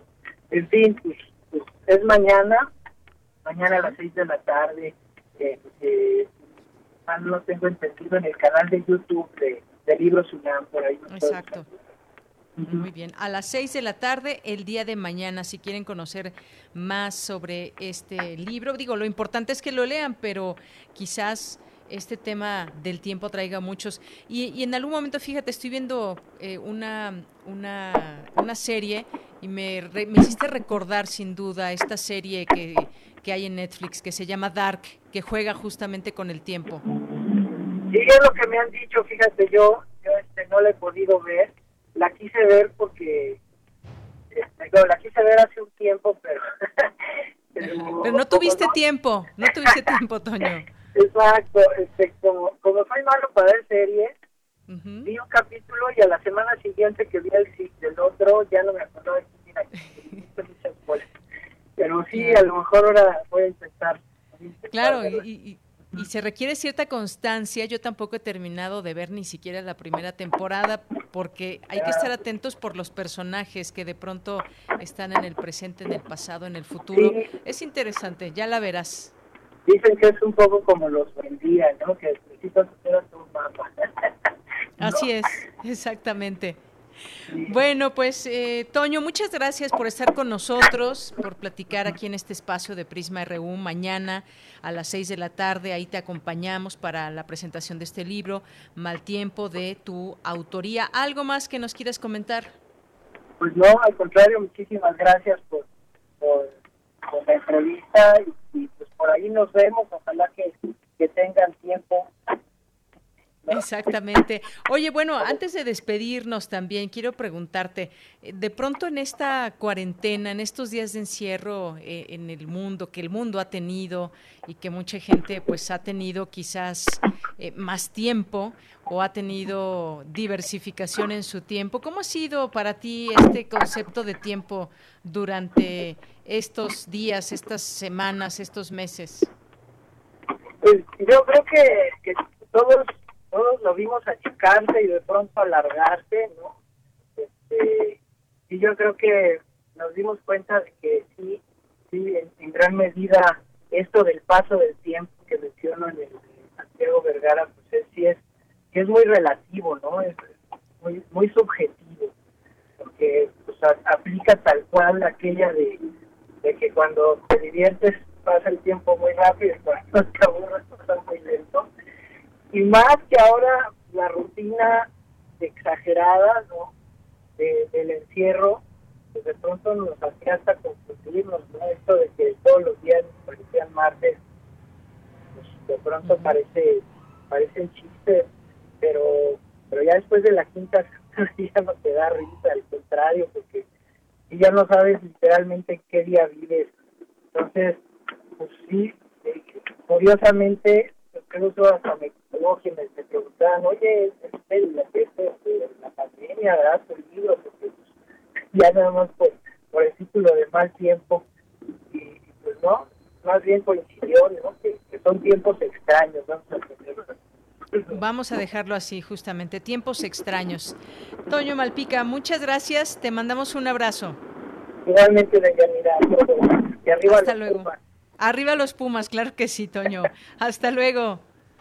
Muy buenas tardes a Antonio Malpica, escritor con este libro Mal Tiempo. Si quieren eh, pues conocer un poco más a detalle de él mismo, el concepto quizás de tiempo en sus personajes, pueden escucharlo mañana seguramente con una mejor sintonía, porque ahorita se escuchaba mucho ruido, pero pues eh, mañana seguramente se escuchará mejor y pues continuamos. Prisma RU. Relatamos al mundo.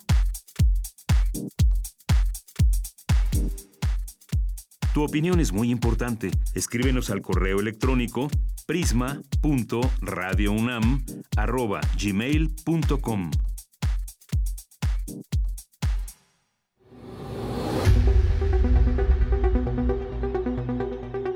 Dulce conciencia. Ciencia. En Prisma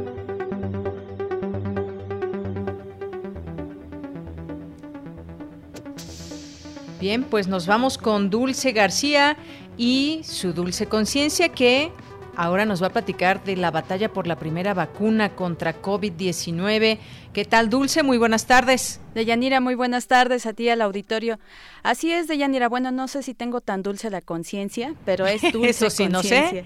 Este, pues el día de hoy vamos a platicar justo por esto de las, las vacunas contra el coronavirus. Deyanira, ya nos anda por saber cuál va a salir primero. Exactamente, ya queremos que nos apliquen esta vacuna y que el mundo pues recupere la salud o ese miedo a esta enfermedad y ya se tenga una, una cura. Y que se recupere sobre todo la libertad de Yanira. Exactamente, que podamos volver a salir sin tanto miedo. Así es. Y bueno, eh, antes de pasar a la entrevista, ¿qué les parece si escuchamos la siguiente información?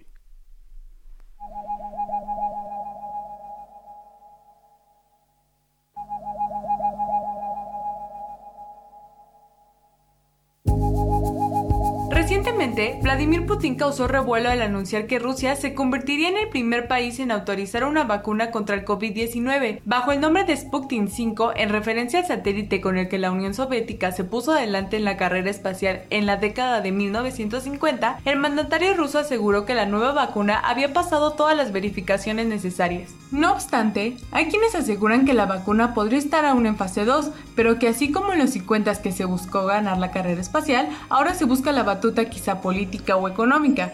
Por su parte, China aprobó la primera patente en una vacuna para el coronavirus y podría ser producida en masa en un periodo de tiempo breve. La fase 2 de este ensayo clínico, que incluyó a más de 500 personas, demostró que asegura que genera una respuesta inmune. Lo cierto es que ninguno de los participantes estuvo expuesto al virus tras la inoculación. En Estados Unidos, Moderna fue la primera empresa en probar una vacuna experimental en humanos. Según informó la compañía en mayo, la vacuna había dado indicios de que podía entrenar al sistema inmunitario para combatir el coronavirus.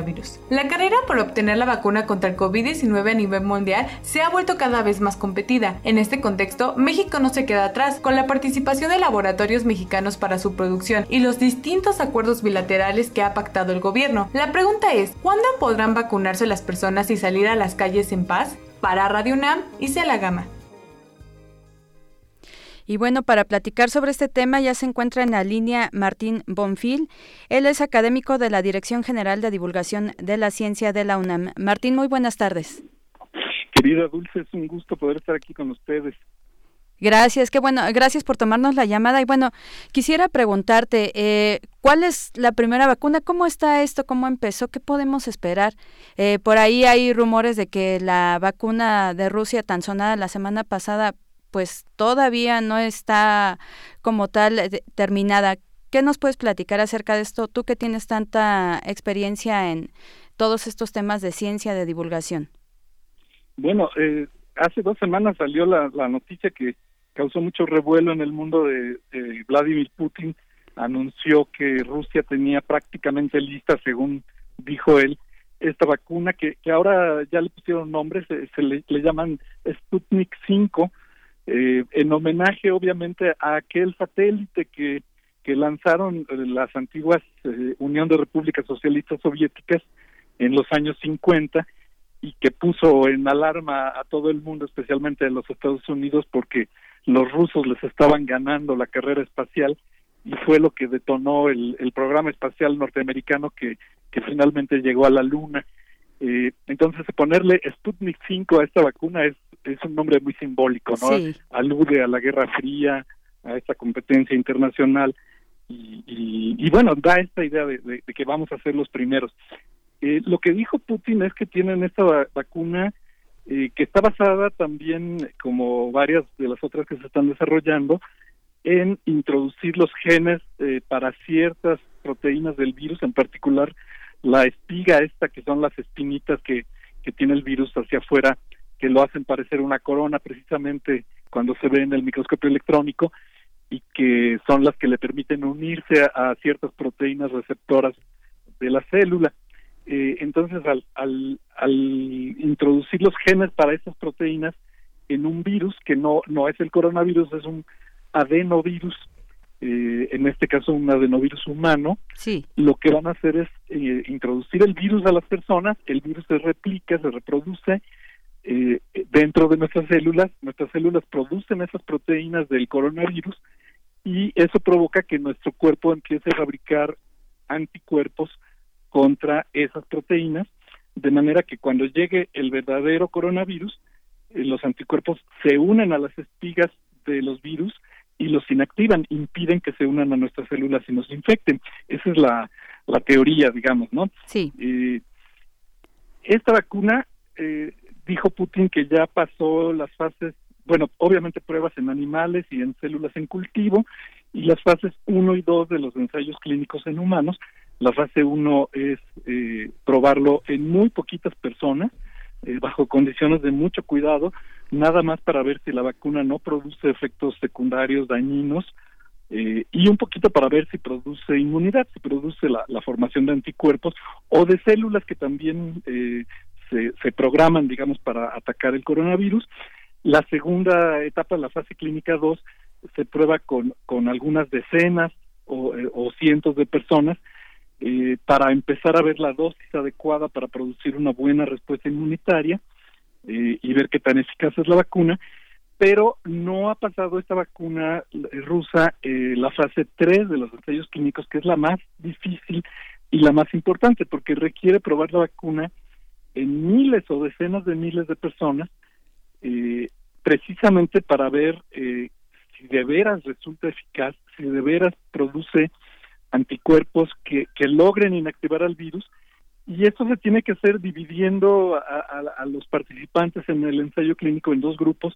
A la mitad les vas a aplicar la vacuna y a la mitad les vas a aplicar agua eh, estéril, o sea, un placebo, no les vas a aplicar un medicamento. Sí. Y después los vas a seguir eh, en su vida diaria durante semanas o meses y después vas a ver si en el grupo que se vacunó eh, se infectaron mucho menos personas que en el grupo que nada más recibió agua. Eh, y ahí es donde muchos medicamentos y muchas vacunas eh, no pasan la prueba. Ahorita lo, la oficina eh, estadounidense que controla los medicamentos y las vacunas, la FDA, exige que, que al menos 50% de las personas sean protegidas por una nueva vacuna contra el coronavirus. Martín, perdón, a propósito de esto que comentas, eh, entonces se puede pensar que Putin se adelantó a anunciar su vacuna o los gobiernos están haciendo algo más o menos similar. ¿Qué pasa, por ejemplo, con las vacunas chinas y la de Estados Unidos? Bueno, eh, Putin efectivamente se, adelantó porque dijo que iba a empezar eh, hace dos semanas la, la, la fase 3 de pruebas clínicas y dijo que iba a empezar con unos eh, pocos miles de personas, eh, sobre todo soldados del ejército ruso, eh, cuando otras vacunas se están probando pues en, en 30 mil personas, en, por ejemplo la de Oxford y, AstraZeneca, se está probando en Brasil, en Inglaterra y en otros países con miles, decenas de miles de personas. Entonces, parece que la etapa 3 ni la han hecho y además va a ser muy muy pequeña. ¿Y por qué, el, ¿por qué el otro problema es que no no hay mucha información científica publicada sobre la vacuna rusa, es bastante misterioso sus resultados, tenemos que creerle a su palabra. En cambio, eh, otras como, bueno, China sí está desarrollando varias vacunas, sí. Eh, pero sí está abierta la, la publicación, la, información de, de, sus resultados.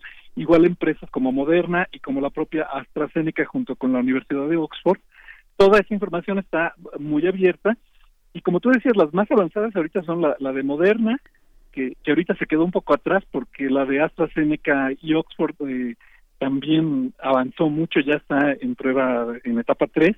Y estas tres, eh, la China, la, la, la China que está más avanzada, la de Moderna y la de AstraZeneca, están mostrando muy buena respuesta inmunitaria, entonces son prometedoras, pero no podemos cantar victoria hasta que tengamos los resultados de la etapa 3.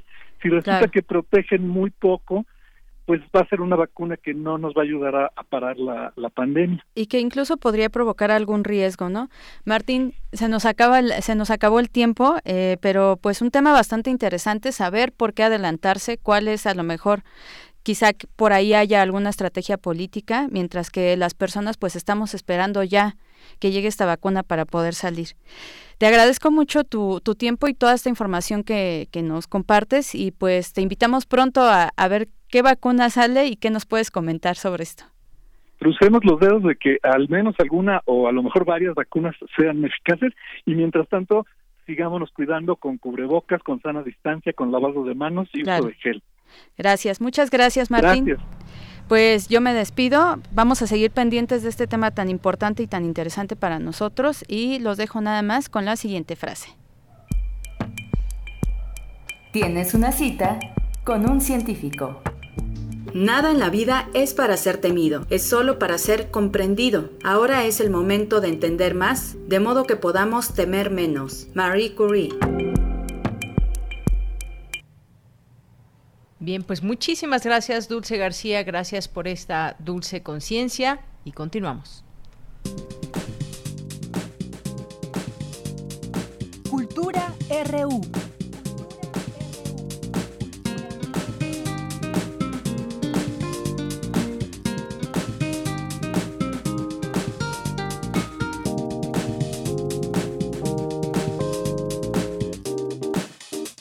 Hola, hola.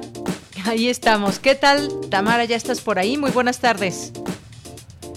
Todavía no. Bueno, en un momentito más ya estará con nosotros Tamara Quirós en la sección de cultura, que nos va a hablar el día de hoy de una obra de teatro.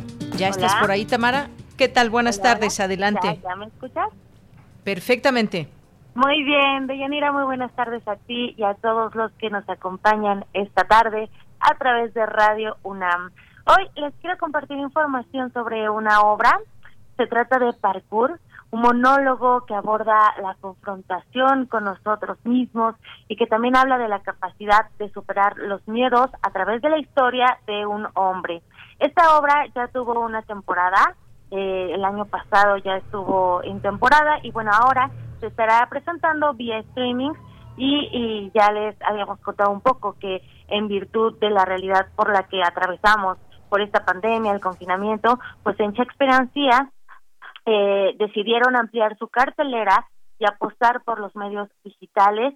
Y en ese aspecto pues Parkour es parte de esta cartelera. Y para saber más detalles contactamos al actor que interpreta este monólogo a Hamlet Ramírez y esto nos comparte acerca de la historia y también de cómo ha sido el proceso de, de construcción de esta puesta en escena en particular para transmitirla en una plataforma digital. Vamos a escuchar. Parkour es un texto de Eduardo Pavés Goyé que narra la historia de un hombre que está en una crisis existencial ahí rascando los 40 tras vivir una situación límite en su existencia, en su vida, se decide aislarse, renuncia al trabajo, se aleja de la familia, de los amigos y comienza así toda una reflexión sobre su existencia, sobre qué es lo que ha hecho para estar en este momento, expectativas versus, versus realidad, ¿no? Y es un hombre muy lleno de prejuicios, un hombre bastante, bastante desconfiado, y en la plaza que está fuera del edificio donde está su departamento ve a unos chicos practicando un deporte, este, en realidad lo que él ve son que están saltando autos, trepándose a los edificios, a, los a los postes, en fin, ¿no? Y lo primero que piensa es que son unos ándalos. Y una noche en la que no puede, no puede conciliar el sueño, decide y si los chicos están saltando, decide bajar a ver qué es lo que están haciendo, ¿no? Decide enfrentarlos. Entonces baja y les pregunta, ¿qué hacen? Y los chicos le responden que parkour. Y le definen sencillamente en una, en una frase este deporte. Dice, parkour es un deporte que consiste en correr en línea recta, saltando todos los obstáculos que se te crucen por delante. Esa idea este hombre le vuela la cabeza. Regresa a su departamento y, regresa a este lugar en el que estaba, eh, todo el tiempo cuestionándose qué es lo que ha venido haciendo, pero ahora desde esta perspectiva, dándose cuenta que toda la vida le estamos pasando por el costado las cosas, ¿no?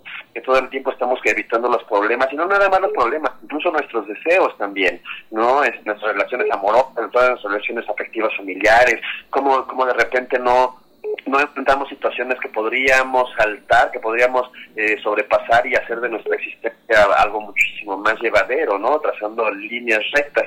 Entonces, bueno, es, esta obra va del de, devenir mental de este hombre es, ante esta situación de encierro, que no es por una pandemia, en su caso es un encierro voluntario, pero al final de cuentas el resultado un poco es el mismo. Esta cuarentena por un bicho que anda allá afuera que nos que hizo encerrarnos durante tanto tiempo eh, a los que podíamos, evidentemente, este, pues creo que todo el mundo, mucha gente pasó por un proceso de ¿no? De que de, enfrentarse a uno mismo, de contarse tu vida varias veces y empezar a, a, entenderte quizá un poco más o por lo menos a vislumbrar qué es lo que lo que no nos ha gustado de lo que hemos venido haciendo. Entonces creo que es un momento muy oportuno para presentar esta obra, para que la gente se conecte. Es un texto muy poderoso. La temporada del año pasado que lo estrenamos de manera tradicional en un teatro y tal, estuvo muy buena reacción. Creo que todo el mundo ha pasado por un fracaso amoroso, por un por un por un descalabro laboral, en fin, ¿no? Por muchísimas situaciones que muchísimas aristas que tiene este texto y el resultado ha sido muy bueno sin importar la, la, edad del espectador. Como fue bien recibido el año pasado, habíamos pensado dar otra temporada, por supuesto, queremos que los proyectos tengan larga vida y teníamos la, temporada programada para el mes de y mira, que nos cae una cuarentena, ¿no? Entonces, pues, ya no se pudo llevar a cabo, pero pues tampoco decidimos que quisimos quedarnos parados. Cuando Foro Shakespeare se empieza hacer transmisión de teatro ¿no? a varias camas, siempre en vivo desde el foro, pues, pues nació la idea de volver a poner parkour.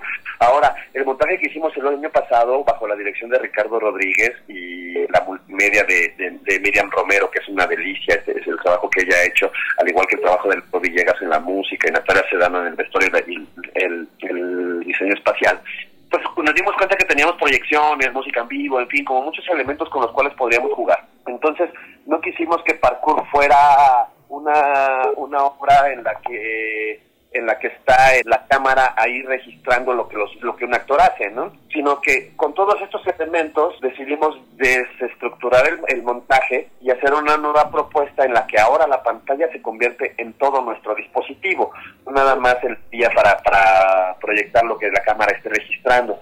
¿No? Sino que en realidad hemos, hemos echado manos a todas las herramientas eh, digitales que hemos encontrado justo para hacer eso, ¿no? Para que la experiencia sea algo distinto, de, al menos de lo que nosotros hemos visto de la oferta de streaming actualmente. Te digo, no solamente va a ser este conducto, ¿no? Sino que va a ser toda, toda una experiencia estética, además pues, apoyado en este texto poderoso de Eduardo Pavés Boyer, y creemos que, que tenemos un producto que vale muchísimo la pena ver, que la gente creo que va a agradecer la plática, va a agradecer el discurso y va a agradecer una propuesta distinta. Como bien lo menciona Hamlet Ramírez, eh, protagonista de este monólogo, pues realmente si ustedes se ponen a, a, pensar y a, un momento de reflexión. Efectivamente, durante esta pandemia creo que todos hemos tenido esos momentos de confrontación con nosotros mismos, incluso con los que estamos compartiendo este confinamiento. Sin duda, eh, los, monólogos siempre tienen mucho poder y esta no es la excepción. Y una de las ventajas de la virtualidad es que podemos tener acceso a este contenido en la comodidad de nuestra casa y realmente desde cualquier parte del mundo podemos verlo. Así que los invito a que se unan a la transmisión. Parkour se estrena a partir de hoy, bueno, se presenta a partir de hoy, 19 de agosto, hasta el 21 de octubre en la sala virtual de Boletia. Les dejo esta opción para que sigan consumiendo teatro, para que sigan al tanto de las artes escénicas y la verdad es que va muy, muy recomendado. Deyanira, que tengan muy buena tarde, te regreso a los micrófonos, nos escuchamos mañana. Claro que sí, Tamara, muchas gracias y hasta mañana. Dos de la tarde con 53 minutos. Bueno, pues nos quedan algunos minutos para despedirnos, para seguirles mandando saludos a todos ustedes que están aquí siempre presentes en redes sociales y que incluso pues nos hacen llegar por aquí también eh, música de su preferencia. Hoy mencionábamos al inicio sobre la Sonora Santanera y pues esta desafortunada pérdida de Andrés Terrones, que pues uno de los fundadores y preguntábamos justamente al inicio que pues bueno, cuáles eran sus canciones favoritas, si les gusta y por aquí nos pidieron algunas, varias. Esta es Perfume de Gardenias, fue entre las que pidió uno de nuestros radioescuchas, Marco Fernández, que además nos decía que le recuerda a su papá feliz. Y bueno, yo creo que muchos de nuestros papás son felices bailando la Sonora Santanera, disfrutando su música, su ritmo y pues que se fue también renovando, eh, cantando con distintos artistas también, con distintos cantantes del momento. Y nos vamos a despedir justamente con esta, con esta canción, Perfume de Gardenias. Y gracias allá en la producción a Denis Licea, gracias a Arturo, Arturo, que nos acompaña, Arturo González, y también nos acompaña, no sé si llegó alguien más después de Arturo, eh, Miguel Ángel Mendoza. Miguel Ángel, te mando muchos saludos. Aquí se despide de Yanira Morán, de este lado del micrófono. Les deseo que tengan un gran día, una buena tarde, que tenga buen provecho y no se diga más, escuchemos juntos Perfume de Gardenias con la Sonora Santanera. passa.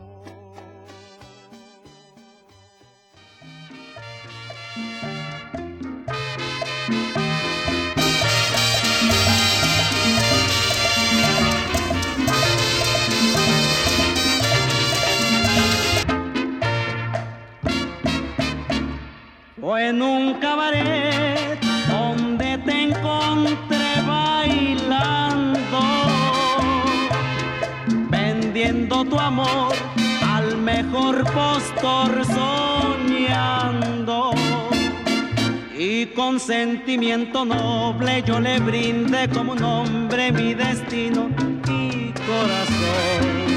Y pasado ya algún tiempo pagaste mi noble gesto con calumnias y traición.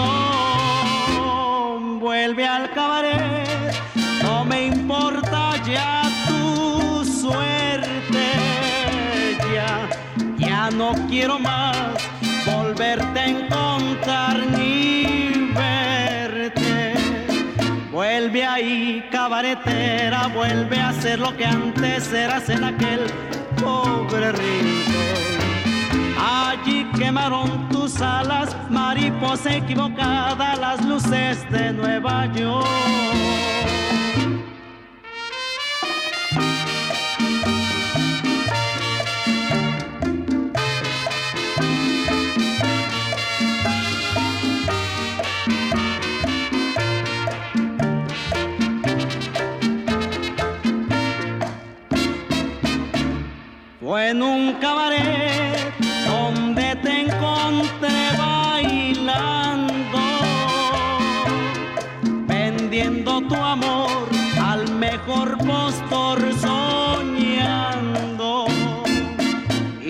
Con sentimiento noble yo le brindé como un hombre mi destino y corazón. Y pasado ya algún tiempo pagaste mi noble gesto con calumnias y traición. Vuelve al cabaret, no me importa ya tu suerte. Ya, ya no quiero más volverte a encontrar ni